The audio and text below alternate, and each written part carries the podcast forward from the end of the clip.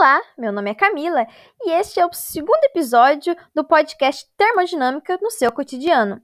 Podcast em que a gente simplifica a termodinâmica trazendo ela para o seu dia a dia.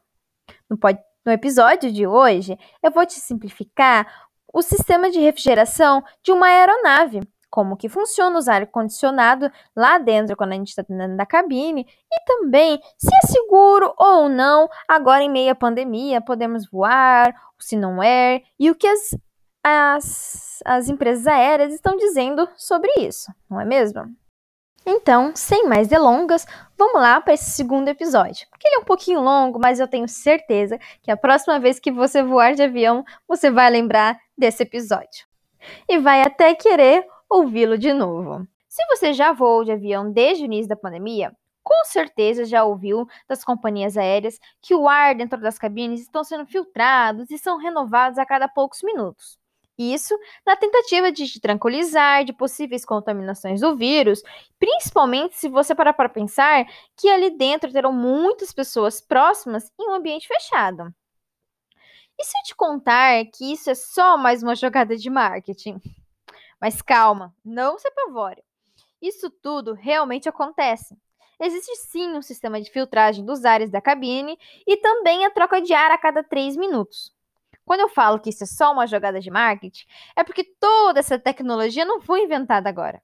Esse tipo de filtro foi inventado em 1940.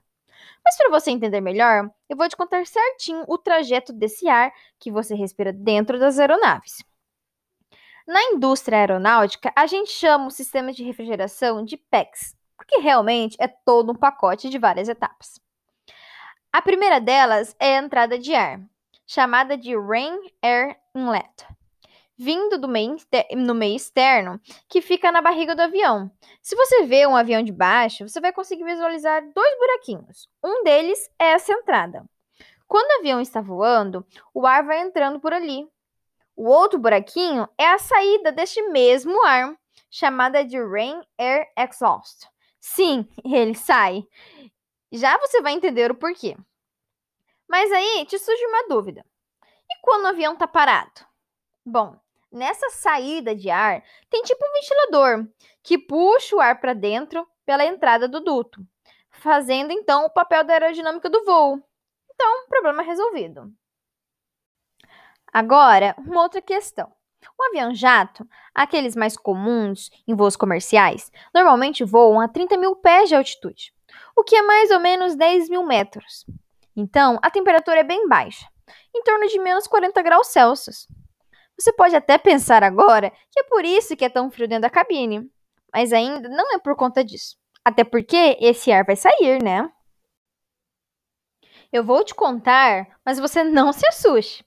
Esse ar super gelado serve para refrigerar o ar que vem do motor. Isso mesmo, o ar que a gente respira vem também do motor. Mas até chegar na cabine tem outras etapas. Então vamos lá. O ar sai da turbina a mais ou menos 500 graus Celsius.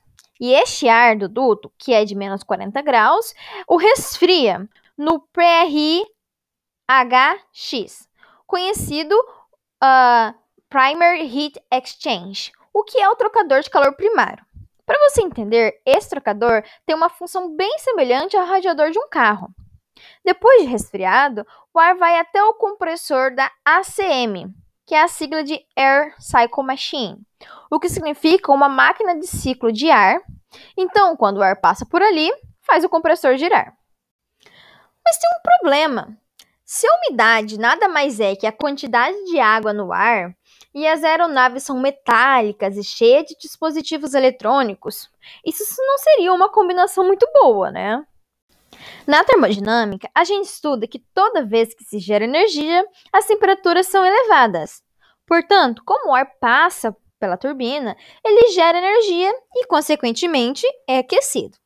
Daí, para que esse ar volte a uma temperatura mais agradável para nós, ele passa por um trocador de calor secundário, o Second Heat Exchange.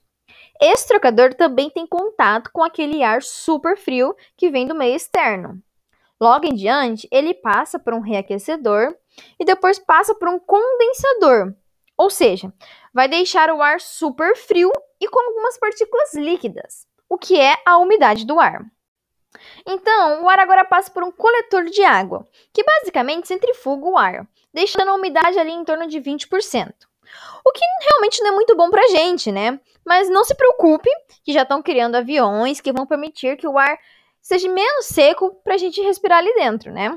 E sem contar que nos próximos passos ele vai ser resfriado a temperaturas negativas e devemos evitar que, que se formem gelos.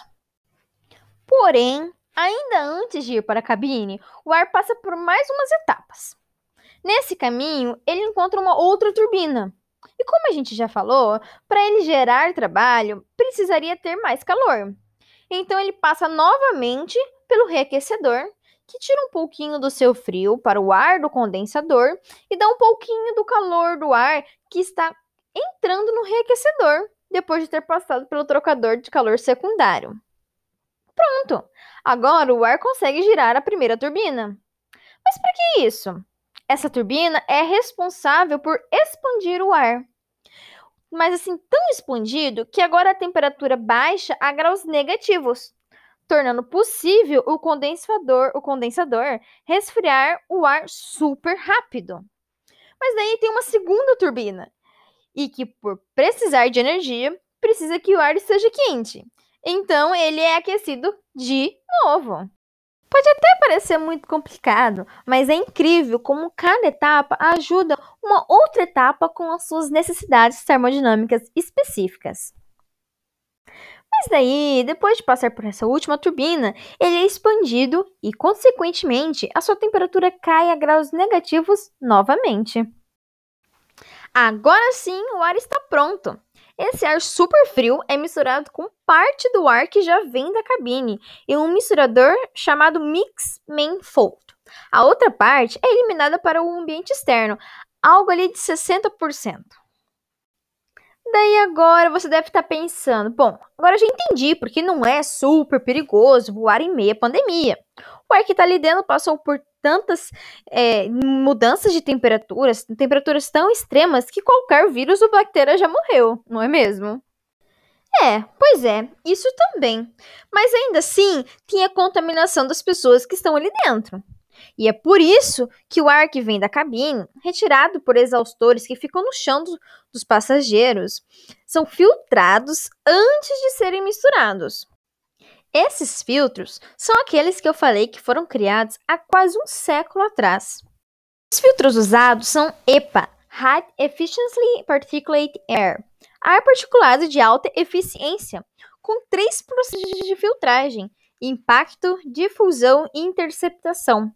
E são os mesmos filtros usados nos hospitais, que retêm mais de 99,9% dos vírus e bactérias, até aqueles de 0,01 micrômetros, que isso significa um milésimo de milímetro. E adivinha só, o coronavírus é umas 10 vezes maior do que isso. Ah, sem contar também que o ar ele entra na cabine pelo topo da fuselagem, lá próximo aos bagageiros. E por ser um ar frio, ele tende a descer. E como no chão tem as válvulas de exaustão, o ar não circula horizontalmente, colaborando ainda mais para essa purificação. Bom, acho que agora você já entendeu, sem merchan, sobre a segurança do ar dentro das cabines de aviões. Mas isso não quer dizer que você pode tirar sua máscara, hein? A não ser, claro, em caso de despressurização. Eu vou ficando por aqui com os meus estudos de termodinâmica e te espero até o próximo episódio. Até mais!